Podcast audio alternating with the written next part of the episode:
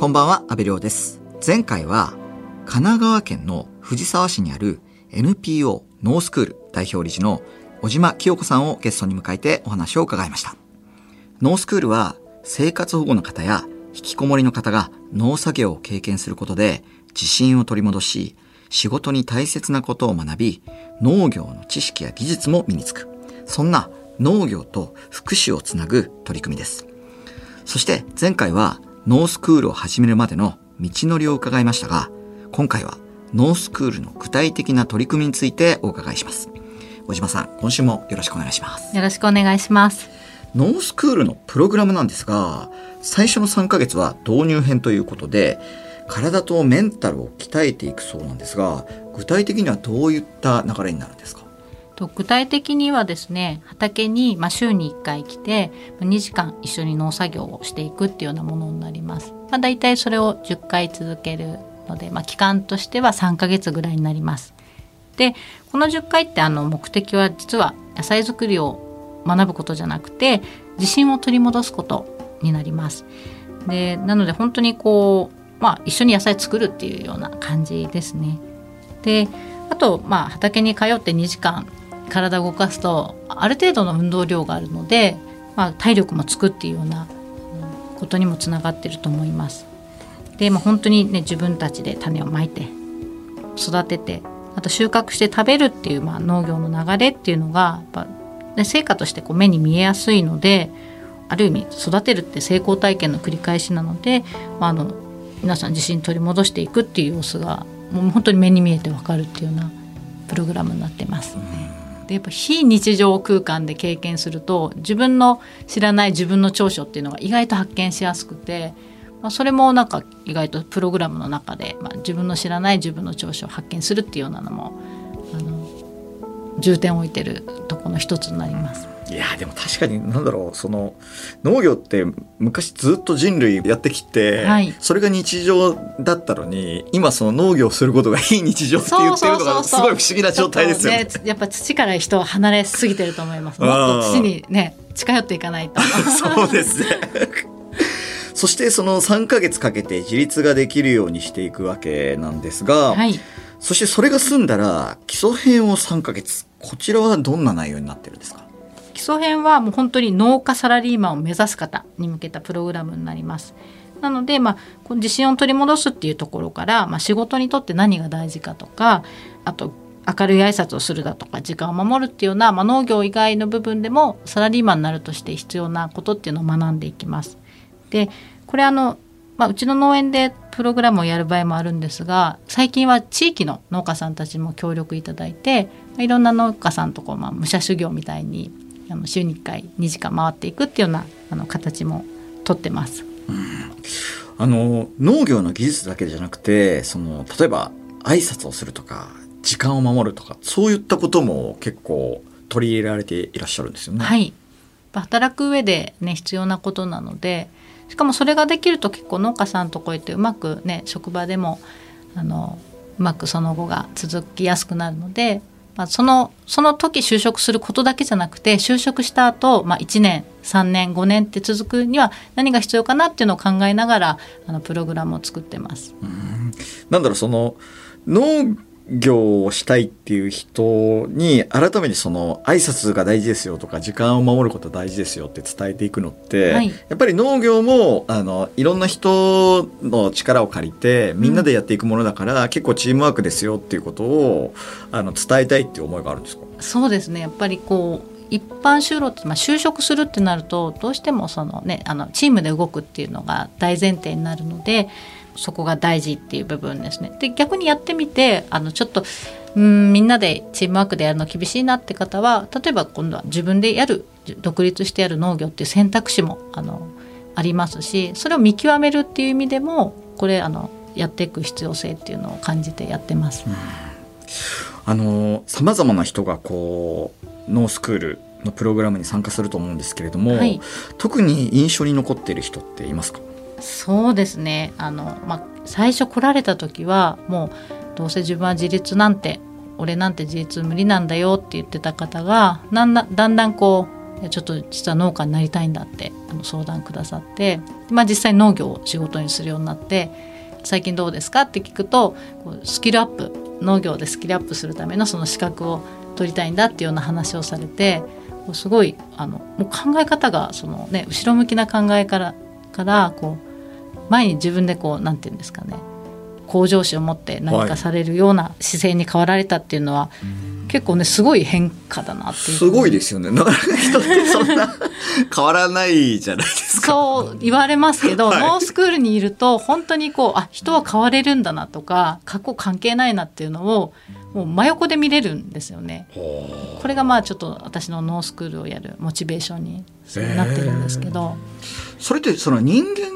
関係の中からこう変化の種が生まれるのかやっぱりその自然環境がこう変化の種を与えてくれるのかってどっちだと思います？これは多分ね相乗効果を起こしてるんじゃないかなっていうふうに思います。まあ、人によってすごい変わる方もいれば自然寄りの方もいるんですけどでもやっぱりその青空の空間っていうか壁がない畑って壁がない空間でこう心も解放されてこう自己開示しやすい空間で、まあ、いろんな非日常的な活動がされることがやっぱり変化をもたらすと思ってるのでやっぱこれは化学反応かなと思いますね自然と人との。あの参加された方々その後の進路はどうですか？そうですね大体まあ100人ぐらいの方これまで受け入れてきて4割ぐらいの方は何かしらの形で就労っていう形につながります。でそのうちの半分ぐらいの方が、まあ、農業に関わったりっていうようなあの大体実績になります。逆に残りの半分の方々ってどういう感じになるんですか？うーん。フェードアウトしちゃう感じなんですか？半分の方はそうですね。まだこう就職っていう形じゃないなって思われたり、まだまだこう迷いながら進まれる方も。FM93 AM1242 日本放送安倍亮の NGO 世界一周。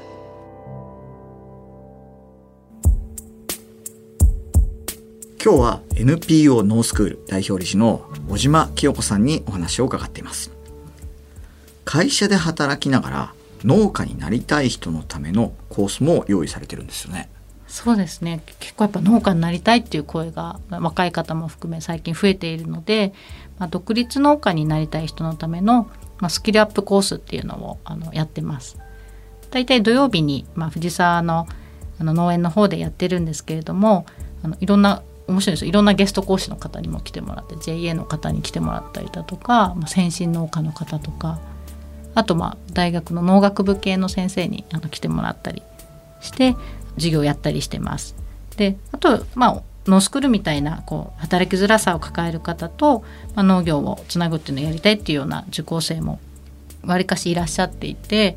あの例えば、まあ、ホームレスの支援団体で働いてる人とかあの病院の先生が受講されたりだとか、はあと障害者の方の施設で働いてる方が受けられたりとか、まあ、いろんな方が受講されて実はあのうちのスタッフもあの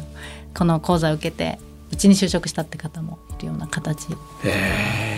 っぱりそのさまざまなこう、まあ、生きづらさを抱えている人たちのサポートをする職業の人たちはい、も、そのいわゆるこのノースクールが人を変えるはい。このなんだろうこの現象というか、はい。そういったものにすごくこうやっぱり興味があるんでしょうね。そうですね。医療とか福祉とかあとまあ同じようにこう、ね、お子さん引きこもられてたって方とかがあの興味があのあって来られるので実はそういう方向けにその、まあ、ノースクールのプログラムをできる、まあ、そこの現場で教える人のことをノーキャリアトレーナーっていうふうに呼んでるんですけど資格みたいな形にしてそれを学べるっていうような講座も今やってます。じゃあ本当になんかさまざまなあの別の職業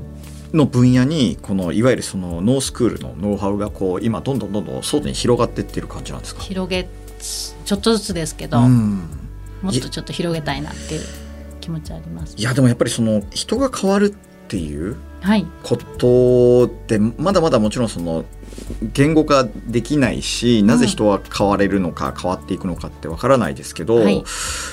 なんだろうそういったことに対するすごくこう大きな気づきを与えてくれそうな取り組みですもんね。そうですねあの一つちょっとそのポイントを言うと変えようとしちゃダメなんです。おその人が自分自身で自分を変えていく環境を作るのがトレーナーの仕事なんですね。うんうん、これをまあ大前提として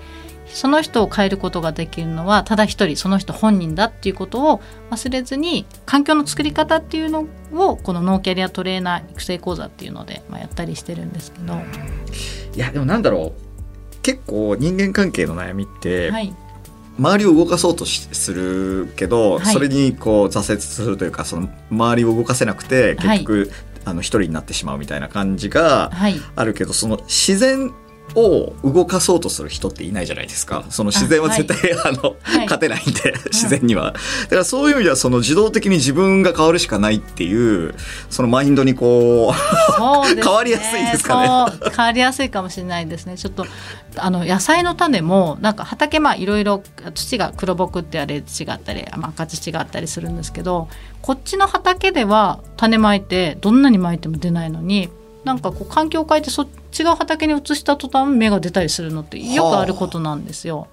まあ、なんかそういうこう、マインドに 多分農業やってると、まあ、農家みんなそうかもしれないですね。でも確かにその自分が変わりたければ環境を変えろっていう一つの経験値になりますよね。そね。それを実体験でこう、はい、見るとじゃあ自分も環境を変えてみようかなそうそう腹落ちするんですよね。だから頭で分かったり耳で聞いて頭で理解することと五感を使って体感してあの得る経験ってやっぱりその腹落ち度が全然違うなっていうふうに、うん、それは分かりやすい、うん、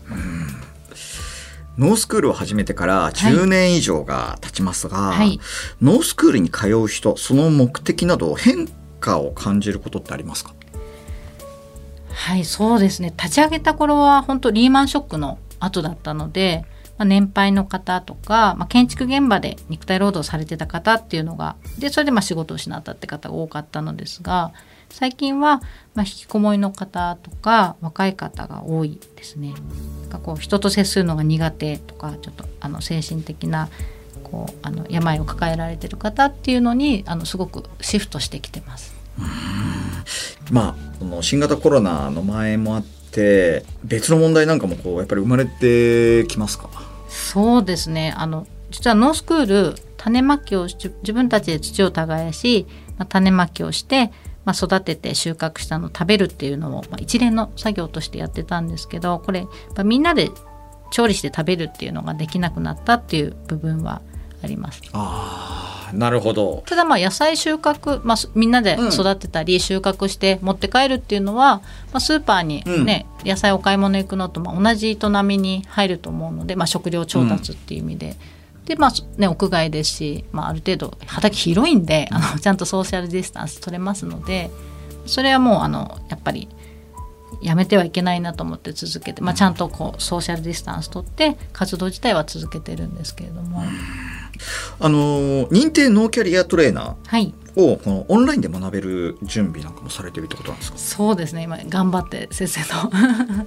作ってます。いやでもそうするとすごい全国であのちょっとやってみたいなって興味がある人の取っかかりになりますよね。はい。ああと最近できたのがこれノーキャリアトレーナーじゃないんですけど栽培自体のその農薬とか肥料を買わなくていい、まあ、お金をかけずにそこに生えてくる雑草とかそこに発生する虫を活用して栽培するっていうようなこうあの栽培方法だったり、まあ、簡単にできる野菜作りの本っていうのは最近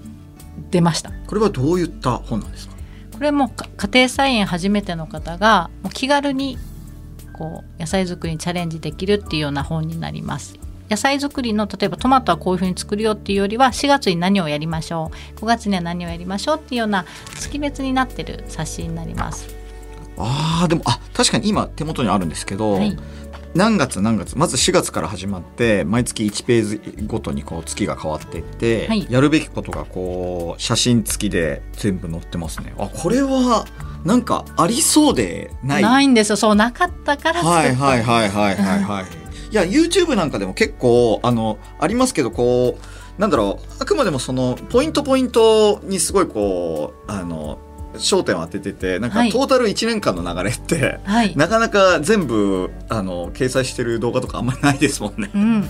一人で始める小さな農業。いや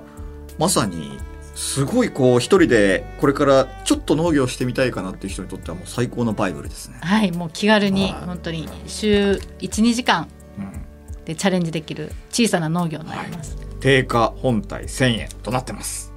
ちなみにこの本はあのどこで購入できるんですか？えっと、ノースクールの方に問い合わせしていただければ購入できるようになってます。あじゃあホームページを見れば購入できるということですか？はい。わかりました。問い合わせください。小島さん今後の目標って何かありますか？そうですね。今後は、まあ、農薬化学肥料を使わないであとお金もかからない、まあ、雑草と昆虫を生かした雑草昆虫農法っていうのが広がっていくといいなっていうふうに思ってます。えー、それはどういったものなんですか？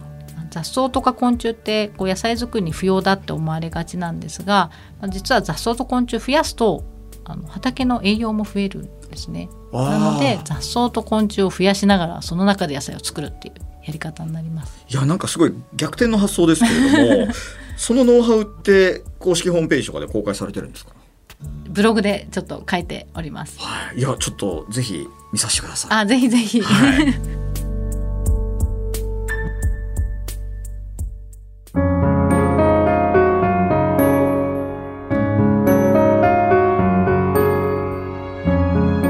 東京有楽町にある日本放送からお届けした安倍亮の NGO 世界一周。そろそろお別れの時間です。今日は NPO ノースクール代表理事の小島清子さんにお話を伺いましたが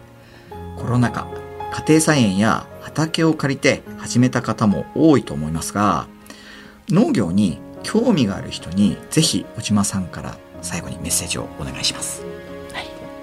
人って食べ物を食べなければ生きていけないと思うんですね。なので、まあ、畑で自分の手で自分の食べる野菜を作ることっていうのがある意味こう自分の生きる力につながってると思います。なので農業は辛いとかきついとかいう先入観がある方も多いかもしれないんですけど、まあ、土に触れて、まあ、自然のパワーを全身で浴びると人は本当に変わっていくっていうふうに思うんですね。本当に元気になれるし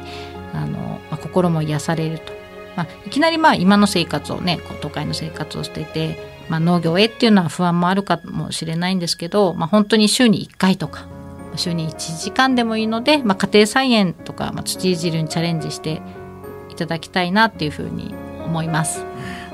いや本当になんだろうみんななんかちょっと農業やってみたいけどどうやったらこう始められるかなっていうところで大体止まってますよね。うん、プランターでもねぜひぜひうんいやぜひ、まあ、そういった方々も NPO ノースクールの公式ホームページ見てみてください。小島さん2週にわたってお話を伺いましたがそろそろお別れの時間です。貴重なお話をありがとうございました。こちらこそありがとうございました。ここまでのお相手は阿部亮でした